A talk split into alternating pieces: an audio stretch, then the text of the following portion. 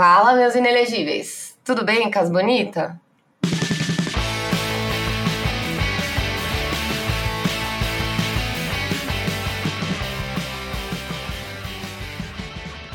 Bom, primeiro de tudo, hoje é o mini, não tem muito recado, mas tem um.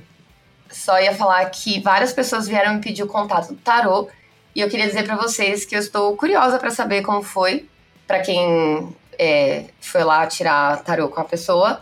Algumas outras pessoas vieram me contar e tiveram a mesma impressão que eu, mas também, infelizmente, a pessoa que tirou o tarô para mim disse para eu parar de passar o contato e, pelo menos agora, nesse momento, e, e depois, mais pra frente, talvez essa pessoa reabra o atendimento. Então é isso, gente. Enfim, o que é bom dura pouco, não é mesmo?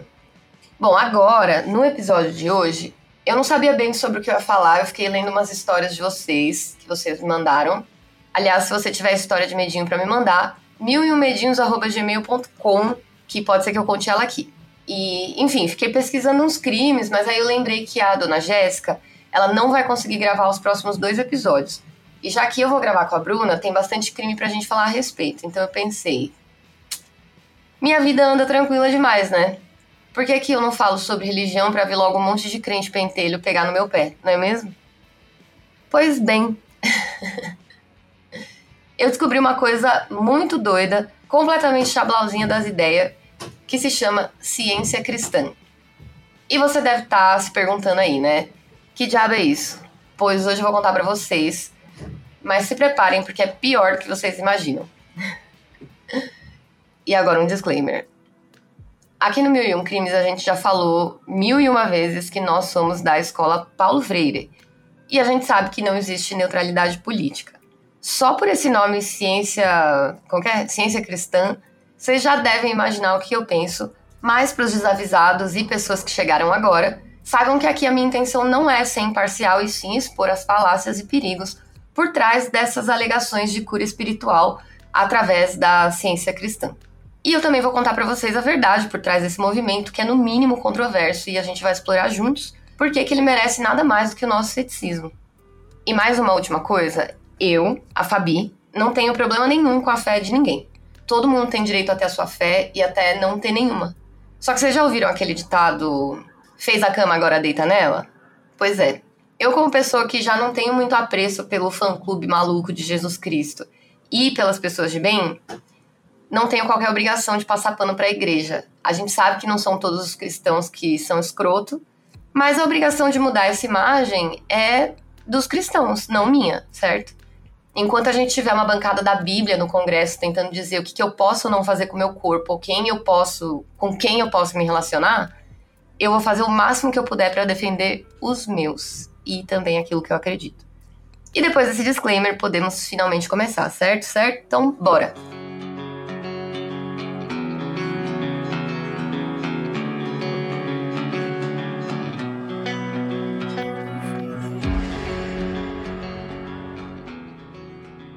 Para a gente começar, eu vou dar uma resumida e dar uma definiçãozinha para a gente ter um pouquinho de contexto e partir desse ponto. A ciência cristã é um movimento religioso que foi fundado no final do século XIX por uma mulher chamada Mary Baker Eddy. Ela era líder religiosa desse mesmo movimento e também autora. E também o que? Diz aí, estadunidense, diagnóstico gringa, para surpresa de zero pessoas. Os ensinamentos da ciência cristã são baseados num livro que essa senhora escreveu, que se chama Ciência e Saúde com a Chave das Escrituras, numa tradução livre aqui por Fabi Marques. E ela conta que o livro foi inspirado pela sua própria interpretação da Bíblia.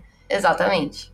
A ciência cristã ela está enraizada numa profunda revelação que ela passou, né, pela qual ela passou, no entanto, é muito importante que a gente examine as origens desse movimento e as circunstâncias em torno dessa tal revelação. Mas antes de eu contar a revelação, eu vou contar para vocês quem era a Mary Baker Eddy. Depois que o motoqueiro passar. A Mary nasceu em 16 de julho de 1821 e ela vinha de uma família de agricultores em New Hampshire e era a mais nova de seis filhos. Durante a sua vida inteira, ela teve um relacionamento muito conturbado com o próprio pai, e relatos da época descrevem uma dinâmica muito difícil entre os dois. Tem dois caras, um deles é o Ernest Sutherland Bates e o John V. Dittermore, que escreveram um livro sobre a ciência cristã e essa mulher. E eles relatam que o Mark Baker, que era o pai da Mary, ele buscava controlar ela e para isso ele aplicava punições muito severas. Em contrapartida, a sua mãe era a pessoa que amenizava ali toda a situação e todo mundo falava que ela era uma mulher muito gentil. Essa relação problemática acabou deixando várias marcas na Mary e influenciou a sua trajetória, assim como a gente já viu aqui acontecendo várias vezes, né? Quem criança que acaba sofrendo violência da família, enfim, sempre dá um probleminha mais tarde, né? Esses conflitos familiares tiveram um papel muito significativo na busca pela autonomia e no desenvolvimento da sua própria visão de mundo, então meio que para contrariar o próprio pai mesmo, sabe? Durante a infância, ela passou por vários períodos onde ela ficava misteriosamente doente e também de maneira muito súbita. Aqueles que conheciam a Mary descreviam esses momentos que ela caía de repente no chão e ficava se contorcendo e gritando, ou ela ficava ali caída, silenciosa e aparentemente inconsciente, às vezes por horas e horas. A causa dessas doenças era incerta, e aí a gente tem que levar em, em consideração que a gente está aqui em 1880 e pouco. Não, 1820, cara. É, né? Então a medicina ali era, sei lá. A biógrafa Caroline Fraser acredita que provavelmente essas doenças e essas crises que ela tinha eram causadas por um desequilíbrio emocional e não por uma coisa física, sabe? Então, de repente, um surto psicótico, enfim. Algumas teorias também sugerem que a Mary podia estar tá tentando chamar a atenção do seu pai, tentando controlar a forma que ele tratava ela. E essas crises eram tão intensas que a família precisava recorrer ao médico da vila para ajudar ela nessa hora. Então, assim, meio que ela, né, distraía a atenção de qualquer coisa Todo mundo conhece uma pessoa assim, sabe? Uma pessoa que sempre. Ai, que dor de cabeça. Ai, meu Deus, tô doente. Sabe? Vocês estão ligados, né? A gente já deu essas daí na escola, já foi na enfermaria, já foi no. meteu atestado no trabalho, tá ligado, né? É interessante notar que a biógrafa também menciona a possibilidade de hipocondria e histeria estarem envolvidas nesses episódios. Essas características podem ter contribuído para a manifestação dessas doenças misteriosas. A Mary foi profundamente afetada por quatro mortes na década de 1840. Ela via o seu irmão Albert como um professor e mentor, mas ele faleceu em 1841. E em 1844, três anos depois, o seu primeiro marido, George Glover, faleceu de febre amarela depois de apenas seis meses de casamento. Quando ele faleceu, a Mary estava grávida de seis meses e morando na Carolina do Norte com o marido, e aí ela teve que voltar para New Hampshire, na casa dos pais, que ficava a 2.300 quilômetros dali. Naquela época era só trem e barco a vapor mesmo, então ela teve que se fuder aí nessa viagem. E o seu único filho, que é o George Glover II, nasceu em 12 de setembro na casa do pai de Mary. Então ela viajou aí esses 2.300 quilômetros grávida, de seis meses de como é? barco a vapor e trem. A morte do seu marido, a jornada de volta para casa e o parto a deixaram fisicamente e mentalmente exausta, com razão, né? E ela acabou ficando acamada por meses. Como a Mary não tinha condições de cuidar do filho, ele acabou sendo amamentado por uma mulher ali da, da redondeza, enquanto a própria Mary era cuidada por uma empregada da casa. A mãe de Mary faleceu em novembro de 1849 e apenas três semanas depois o seu noivo, o advogado John Bartlett, também faleceu. Ela perdeu basicamente todo mundo, né? E aí sobrou o pai, que era aquele cara que ela não tinha um bom relacionamento. Passaram-se alguns anos dessa de tudo que isso aí aconteceu. Alguns anos depois de tudo isso, a Mary se casou com o dentista Daniel Patterson. E em 14 de outubro de 1861, ele escreveu para o Phineas Parker Skimby, que supostamente curava as pessoas sem medicamentos, perguntando se ele podia curar a Mary. O Phineas, a gente vai ouvir falar dele aqui um pouco, mas é porque nessa época tava na moda aquele mesmerismo, sabe? Que é o magnetismo animal. Enfim, gente, dá um Google aí, mas é tipo assim, ah, os caras vai te curar com uma força da mente, sabe? É, é uma parada meio doida. Eu não manjo direito disso daí, então eu não vou falar muito para não falar merda. Mas o Phineas era um desses caras, sabe? Quando o marido da Mary ligou pro Phineas, ele respondeu que estava muito ocupado, que não poderia visitá-la naquele momento, mas se eles quisessem, eles podiam ir até Portland, no Maine, que ele tratava dela. A Mary não foi imediatamente, em vez disso, ela tentou a cura pela água no Instituto Hidropático do Dr. Vale. Mas a sua saúde piorou ainda mais, veja só. É a famosa homeopatia, né, gente? Finalmente, um ano após tudo isso acontecer, em outubro de 1862, a Mary foi visitar o Phineas pela primeira vez e ela melhorou consideravelmente e declarou publicamente que foi capaz de subir 182 degraus até a cúpula da prefeitura após uma semana de treinamento. Tratamento. Treinamento, né? Fiquei pensando no Creed, tá ligado? No rock subindo as escadinhas. Enfim, no entanto, essas curas aí, elas eram temporárias e a Mary continuava tendo recaídas. Apesar dessa natureza temporária da cura, e cura bem entre aspas, a Mary atribuiu um significado religioso a isso. Enquanto que o Phineas não, não achava nada disso. Mas ela acreditava que era o mesmo tipo de cura que é, Jesus Cristo realizava, saca? E em 1866, ela se separou do marido e passou um período de quatro anos vivendo com várias famílias em cidades como Lynn, Amesbury e em vários outros lugares. Ela também, aqui eu nem coloquei no roteiro, mas que eu sei de cabeça, ela ficava anotando essas teorias dela, sabe? Essas próprias interpretações da Bíblia dela e a gente vai saber no que deu, né? Enfim, durante esse período que ela ficou mudando de casa, ela tinha muita dificuldade em se estabelecer em uma única família. Ela constantemente se envolvia em discussões com as anfitriãs, o que muitas vezes acabava dando treta mesmo, assim, porrada, sacou? Curiosamente, os amigos da Mary nessa época eram todos adeptos do espiritualismo. Na época não tinha esse conceito de espiritismo, né, moderno que a gente tem hoje, enfim e ela própria se declarava uma espiritualista e participava de várias sessões espíritas. Em algumas ocasiões, ela entrava em transe e afirmava receber comunicações espirituais do seu falecido irmão Albert. E nesse mesmo ano de 1866, ela surgiu com a tal revelação após um acidente. Ela caiu, mais uma dessas quedas né, que ela tinha, estava caminhando pela cidade de Lynn, em Massachusetts, e ela alegou que, após o acidente, ela ficou zoada, assim, tipo, não conseguia andar por um tempão, e nananã. E ela leu uma passagem do Novo Testamento da Bíblia e passou por uma cura instantânea, cara. Tipo assim, ó, Vlau, sai, levanta-te e anda. Especificamente, a parte da Bíblia que ela leu foi aquela que Jesus Cristo cura um cego, saca? Essa experiência, de acordo com a Mary, levou a compreender uma nova interpretação da natureza divina e descobrir as bases da ciência cristã. que coisa, né, gente? Ah, é o Historinhas da Fabi, mas é muito curto, nem precisa colocar Historinhas da Fabi. Então, só vou falar. Gente, meu pai, ele conta uma história igualzinha. Ele fala que, que ele era paraplégico e que ele leu a Bíblia inteira e voltou a andar. Ah, pode ser só a cachaça também, né, queridas? Enfim, mas ele tem essa Bíblia aí até hoje. É uma Bíblia bem velhinha, acho que nem tem mais capa, mas ela é toda arriscada de caneta, assim, que acho que ele ia marcando, assim, sabe, onde ele ia lendo. Enfim, acabou a historinha da Fabi. Voltando aqui para a história, a Mary afirmou que a queda levou ela a entender que a doença e o mal são ilusórios e que a verdadeira cura ocorre por meio de uma compreensão espiritual correta da realidade. Ela achava que ninguém era de verdade, sacou? E essa narrativa e a subsequente revelação espiritual se tornou a parte central da história pessoal da Mary e da fundação da ciência cristã. Ela escreveu extensivamente sobre a sua experiência e suas descobertas nesse livro aí que eu falei mais cedo, Ciência e Saúde com a Chave das Escrituras.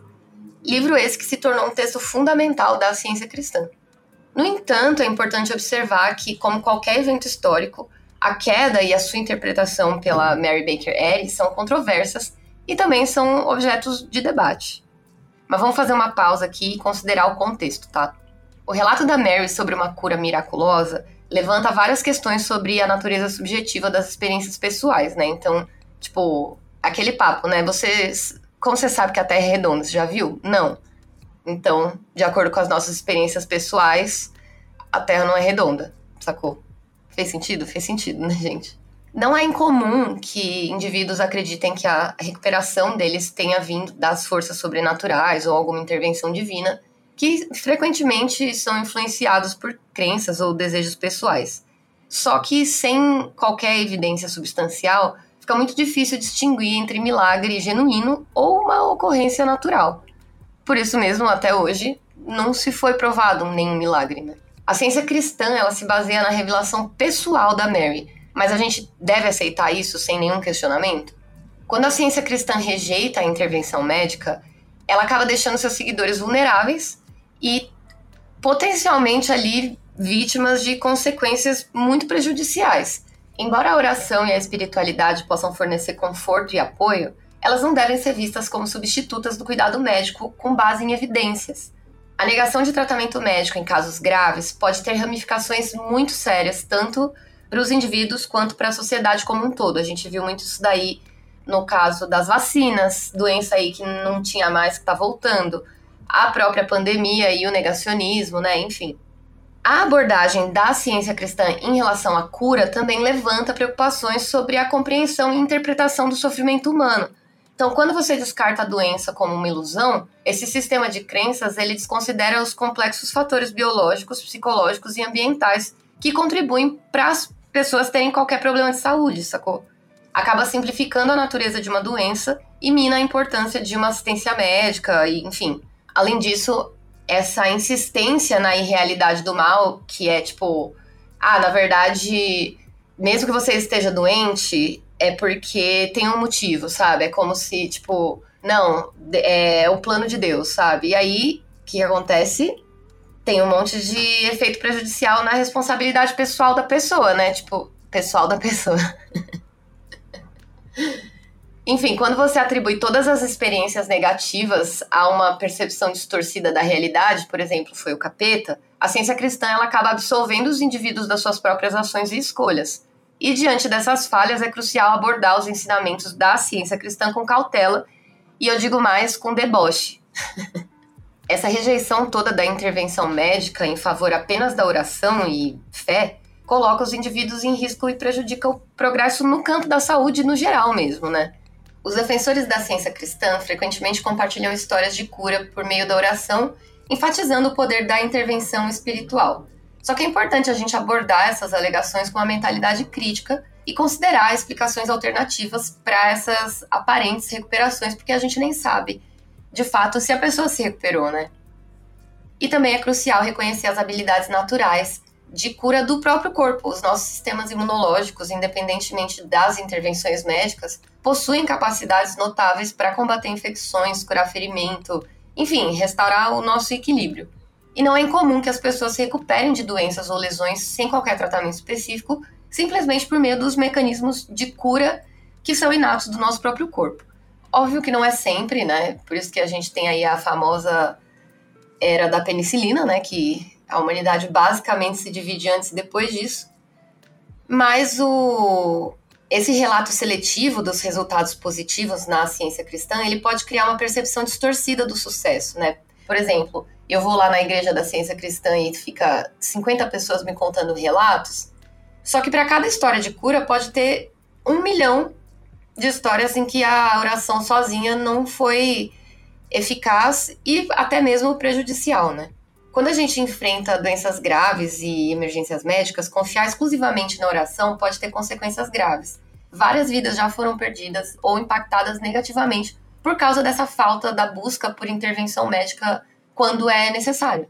É essencial reconhecer as limitações da cura baseada na oração e priorizar a medicina baseada em evidência ao enfrentar esses desafios significativos na nossa saúde. Bom, aqui a gente falou sobre os fundamentos da ciência cristã, a natureza subjetiva das experiências pessoais e a necessidade de avaliação baseada em evidências. A gente também falou dos perigos de negar a realidade da doença e os riscos potenciais associados à dependência exclusiva da oração para a cura, mas também tem questões legais e éticas que aparecem quando essas crenças religiosas entram em conflito com o bem-estar das pessoas e especificamente das crianças. Aquele papo de novo de vacina, né, gente? Ou então, tipo, ah, não vou levar meu filho no médico nunca. Como assim, querido? Né? Alô, Luísa Mel. Não, Luísa Mel não. Luísa Mel não, é. Alô, Conselho Tutelar, não é mesmo? O equilíbrio entre as liberdades religiosas e os direitos individuais, especialmente quando se trata de cuidados médicos essenciais, continua sendo uma questão complexa e desafiadora. Além disso, a gente tem que lembrar dos interesses financeiros e a potencial comercialização que estão entrelaçadas com todos, basicamente, todos os movimentos religiosos. Quais são as motivações por trás da promoção da oração com, como único remédio e considerar o impacto dessas considerações financeiras na autenticidade dos ensinamentos espirituais? Então, lembra que o conhecimento, o pensamento crítico e a compaixão são ferramentas poderosas quando a gente tenta entender qualquer coisa. E quando a gente descarta a medicina em favor da oração, a ciência cristã coloca em risco a vida e a saúde das pessoas que a seguem. Além disso, a ciência cristã promove a ideia de que a doença é ilusória e que a cura ocorre por meio de uma compreensão correta da realidade espiritual. No entanto, essa noção ignora a quantidade de conhecimento científico acumulado sobre as causas e os mecanismos das doenças ao longo da humanidade, basicamente, ou da história da medicina. Né? A ciência cristã não apresenta evidência empírica sólida para sustentar suas afirmações e muitas das suas alegações são só relatos, gente, para não falar cômico, anedóticos, né? E experiências subjetivas. Um outro aspecto questionável é esse sistema de crença extremamente rígido e dogmático que desencoraja o pensamento crítico e a exploração de ideias divergentes. Aqueles que questionam ou expressam dúvidas são frequentemente desencorajados e considerados como tendo falta de fé. É o famoso excomungado. Também é importante ressaltar que a ciência cristã opera como um negócio muito lucrativo. A venda de livros, cursos e serviços de cura gera receita substancial para eles. Essa ênfase nos aspectos financeiros me deixa preocupada, eu espero que deixe vocês também, sobre quais são os verdadeiros interesses por trás da promoção da, da ciência cristã e, assim, quais são as verdadeiras motivações, né? Será de fato que eles são de verdade íntegros, né? Não sei. Mas eu desconfio. no final das contas, a ciência cristã precisa mesmo de embasamento científico e esse nomezinho aí, ciência cristã, é só para enganar quem tá lendo ele. Porque a ciência, ela vem de estudo de, tu, de alguma coisa, né? Gente, tô fazendo essa parte de cabeça porque eu não escrevi no roteiro. Então, cientistas do Mil e um Crimes que eu amo, por favor, venham aqui me corrijam, viu? Como eu dizia, a ciência é o estudo de alguma coisa, né? Se não me engano, do latim, é estudo de algo. Só que não é assim, gente. Existem, existe uma metodologia, existe a confirmação dos pares, existe pesquisa, observação, uma porrada de coisa. Não é só eu estudar alguma coisa, senão dá para estudar qualquer coisa. Posso, tudo vai ser ciência, né? Tipo ciência da, da cenoura, ciência do não sei o quê. Não é bem por aí. Não é a ciência do Bolsonaro, tá? Falei mesmo, falei, falei mesmo, não gostou, fica à vontade, aqui é todo mundo comunista. Menos a Jéssica, porque ela é anarquista. Mentira, eu não sei se ela é anarquista, mas ela está mais alinhada com a anarquia do que com o comunismo. Ao adotar uma abordagem dogmática e rejeitar o método científico, a ciência cristã se posiciona fora dos princípios fundamentais da ciência e se enquadra na categoria de pseudociência e charlatanismo. É importante que as pessoas sejam críticas e céticas em relação a sistemas de crenças que promovem curas milagrosas sem qualquer evidência substancial para apoiar. A ciência, com o seu rigoroso método de investigação e busca pela verdade, é uma ferramenta essencial para avaliar e compreender o mundo ao nosso redor. Enquanto isso, as pseudociências como essa daqui, ou constelação familiar, o diabo que for, podem levar a decisões e práticas prejudiciais à saúde e ao bem-estar das pessoas, não só individualmente, como como sociedade também. Desculpa a pausa dramática, gente. É isso. Turma, Quase que não sai o episódio hoje. Puta que pariu. Não, o pau comeu, assim, gente. O barato está louco. É muito barulho, é muito carro. não consegui gravar de madrugada porque a. Por que eu não consegui? Porque Dona Márcia passou a noite inteira tossindo, parecendo um cachorro. Eu fui lá, dei um cigarro pra, pra ela. Mas, nossa, péssimo. Mas, gente, Dia 4 eu me mudo, então teremos, vou para um lugar mais silencioso, porque aqui não está rolando. É, vou ler aqui os comentários. Sessão de comentários. Do Jeff the Killer, que eu não tinha lido. Vamos lá. Eu escutando o EP sozinha em casa do lado da cortina. Nick Cherry 23. Foi bem feito, bem feito pra senhora. Fabi fazendo longa pausa, kkk. Muito bom esse episódio, cheio de arte. Valeu, Fabi. A Dani Canticas. Eu que agradeço, Dani. Bonnie underline disse: amei, amei ouvir esse episódio enquanto escrevia minha apresentação de seminário para o meu IC. Jedi Like My Mother Before Me. Amei esse nome. Tô atrasada nos episódios, mas sou obrigada a pular os outros pra ouvir a Fabi. Nossa, gente, hoje eu também tô. tô aqui chablauzinha, viu? Sou obrigada a pular os outros pra ouvir a Fabi falando de uma das creepypastas mais famosas da web. Gente, várias coisas, né? As gatas e sua Amanda. Eu fazendo meu supino aqui na academia, quase perco tudo só na abertura com o submarino pro inferno. Gente, eu preciso fazer mais episódios assim, eles são muito engraçados, né? A Dani São Lobato disse: Estou viciada no podcast, mas não consigo pular episódio. Ah, ela falou um negócio aqui sobre o 5 do Yuba County. Como os meninos tinham algo, algum tipo de atraso ou algo assim, como vocês disseram, eles levavam tudo ao pé da letra. Como não era comida deles, eles não pegaram. Meu filho tem diagnóstico de TEA e no início do ano a professora disse que as crianças não iriam ao banheiro no horário da aula, só no intervalo. Ele não bebia água por medo de querer ir ao banheiro. Lógico que a professora falou no geral e ela deixa ir quando pedem. Mas para ele não tem esse meio termo. Imagino que possa ter... pode ser. Pode ser, pode ser. Um beijinho para você e para o seu filho. ZR underline 031. Já escutei literalmente todos os episódios de Mil Crimes, mas esse eu fiquei com um pouco de medo. KKK, foi só eu? Não, fui eu também. Destino em mãos, disse. Mais um demônio pra gente ter paralisia do sono. Pois é, eu aqui sempre trazendo, assim, essas felicidades para vocês. Então é isso, gente. Eu volto na semana que vem com a Bruna. É, a gente vai ter só um episódio por semana, tá? Agora. Até o final de agosto. E depois vem uma surpresa aí para todo mundo. Então depois eu conto para vocês. É, turma, muito obrigada aí, viu, gente, pelas mensagens, pelas melhoras pra Bruninha. Vocês estão ouvindo barulho? Cê... Não é possível. Gente, pelo amor de Deus. Enfim, é... eu volto semana que vem. Um beijo e até lá.